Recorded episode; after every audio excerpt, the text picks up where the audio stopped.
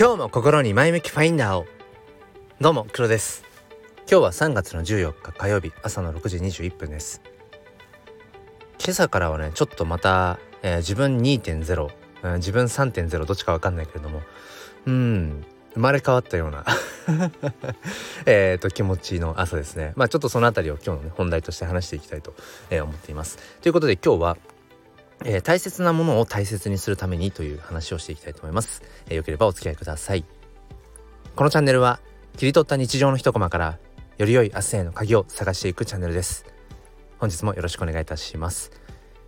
いやー口のこう滑りがいいと。まなんでかっていうと、まあ、本題でもあるんですけども、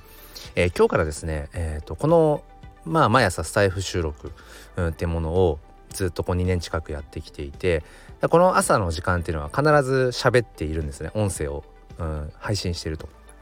で今日からこのスタイフ収録の前ですね、えっと、5時半から、えっと、30分間ツイッタースペースを今朝から、えっと、始めました。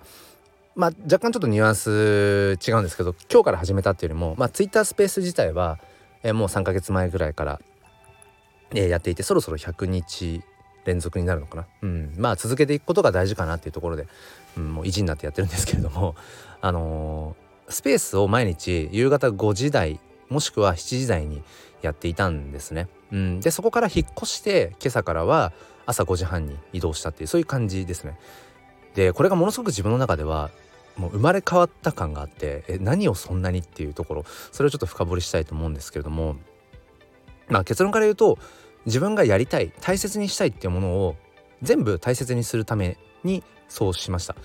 うんまあどっから行こうかな。まあ僕は本業が小学校の教員で、えーまあ、6歳の娘。今年この4月に小学校に上がる、まあ、娘がいて、えー、そしてまあ最愛の最愛のそこを噛まないで 最愛の、えー、妻がいて、うん、まあそれがいわゆるこうフィジカルでのうん何でしょうね。こう現実世界での、まあ、自分のアイデンティティですね。一つのね、うん、でまあそれとこう並行してっていうのかなデジタルの世界で、えー、まあ要は NFT、えー、Web3、えーまあ、クリプトの世界ではこう NFT クリエイターとして活動しているんですね。うん、でこれっていうのはすごく自分にとってまだまだこう合致していなくてその2つの世界の自分というものがまだ一つになりきれていないところがあってそれって何かっていうとその NFT クリエイターとして、えー、この約1年間、うん、NFT というものを触れたりとかブロックチェーンって何ぞやとか、えー、Web3 の思想ってうん、その自立分散的により一人一人が、えー、自分の資産を自分で管理して、えー、そしてこう、うん、中央管理的ではなくて何ていうのかなこう活動していくってどういうことなんだろうみたいなことをこうずっと探求していく中でその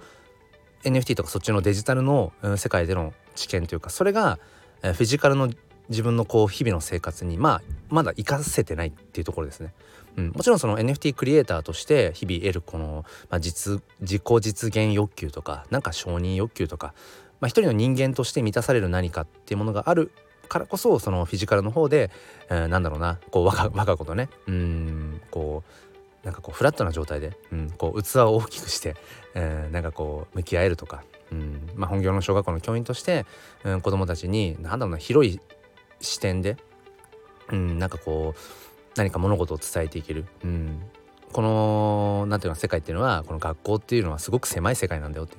うこの学校からねひとたび出たら本当に世界はもっともっと広くてっていうような話を、まあ、自分事としてできるみたいなまあところはあるけどでもなんかまだちょっとねその直結できてないんですよね、うん、フィジカルとデジタルの自分っていうものが。うん、でまあそんな中でどちらも大切にしたいと。ただこの1年 NFT ってものに触れてきて今思うこととしてはその、まあ、NFT 界隈のいろんなこうなんでしょうね要素っていうものがうんなんかすごく麻薬的な部分があるんですよね。そのなんか承認欲求満たされるとかあとはなんだろう自己実現欲求満たされます。うんこれまでなかなかこう自分の表現したいこと、うん、作品とかアートっていうものがなかなか届かなかったけれども NFT っていう風にすることによって、うん、ともすると海外まで一気にバーンってリーチする可能性があるとかすごくうんその一クリエイターとしては何て言うのかな。まあ魅力的ですよね。その手段としてね。うん、とかあとはやっぱりその NFT というものが投資的な、うん、視点もあったりとかあとは投機性もものすごくあって、うん、ほぼほぼ数百円で手に入れた NFT が、えー、その後何万円何十万円になるみたいなこと、うん、もっと長い目で見ると何百万とか、うん、まあもっと世界を広く見渡せばね何千万とかまあきりはないんだけれども。そういうなんかそのお金が絡んでいる部分とかもあったり、うん、だお金の要素あとはコミュニティの要素、まあ、あとはそのアート性とか、うん、あとはやっぱり自分自身がやったことのないこと触れたことのないその新たなデジタル技術そこに触れていくワクワク感みたいなまあ本当にありとあらゆるうんなんかこう人間の欲求を駆り立てるかき立てるそういうね要素が NFT には詰まってるんですよね。だから基本的にはそのまあ、スマホとかそのデジタルデバイスの通知をオフにしているのが僕のデフォルトのあり方なんですけど、まあ、HSP 気質っていうのもあってなんかなんていうのかな。やっぱりいろんな外部からの刺激に対してすごくこう敏感だったりとか心揺さぶられちゃうところがあるので、うん、基本的に通知オフのタイプなんだけれどもそんな自分も時々気づくとやっぱり通知オンにしてしまっている。それはやっぱ NFT 関連の、えー、情報とか、えー、いわゆるインフルエンサーメンターの、発信をこう逃すまいとする、まあ、ここ最近よく言ってる FOMO FOMO、えー、Fear of ミッシングアウトっていうこう見逃しの恐怖。なんかこれ今自分が知らないところで誰かが、うん、得をしてるんじゃないか、うん、自分は何か大切な情報を見逃してるんじゃないかっていうそういう心理に陥ってしまうことですね。フォーも。NFT 界隈っていうのはこれはものすごくあってともするとマーケティングの一つでこのフォーモの部分をうまくこう駆使してね。なんかこう注意を引きつけていくアテンションをこうんていうのかなこう生み出していくって、まあ、それもある種マーケティングの手法でもあるし一つだと思うんですけど。それに気づかずにいくと本当に疲弊してしまう、うん、何のために NFT 自分はこう始めたんだっけとか。うんブロックチェーンに自分は何刻みたかったんだっけみたいなね。そういうふうに本当に刹那的な何かで終わってしまうってことはやっぱり応援してあるなってことをやっぱり感じ始めていて。そうそこで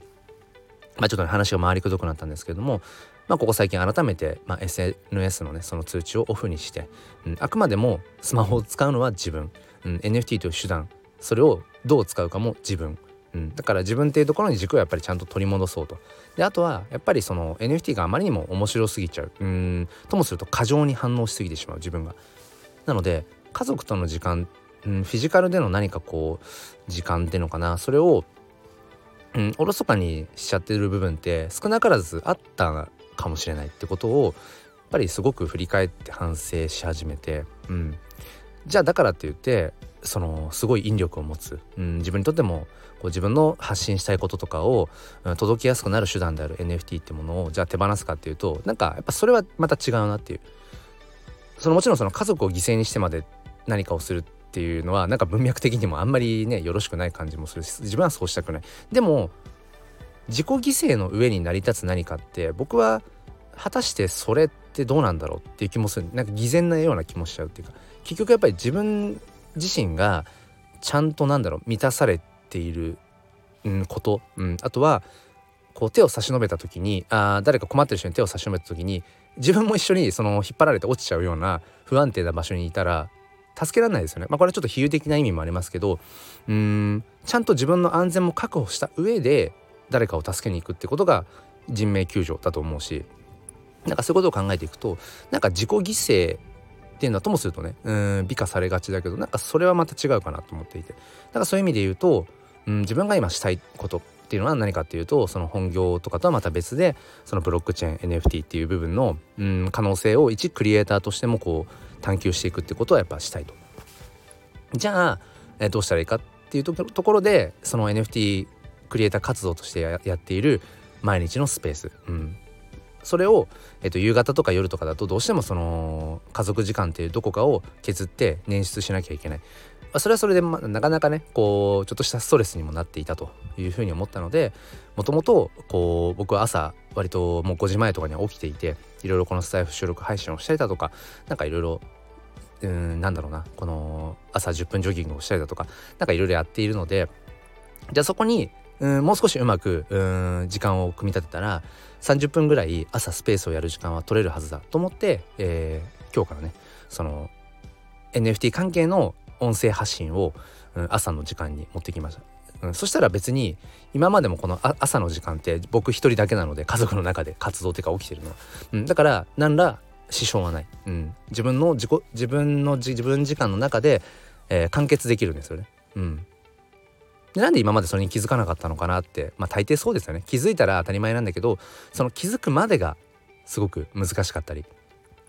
するなと思って。なので僕の中ではそうですね。うん本当に今日うん生まれ変わった感があるっていうかなんかいろいろ今までちょっとモヤモヤしていたような部分、うん、だけどそれがあこの方法であれば、うん、なんかどうやら解決できそうだな、うん、なんかその自分が大切にしたいって思うものを、うん、まあ全部大切にできるかな。まあ全部って言っても本当に大切なものって限られてますよね。だから今回、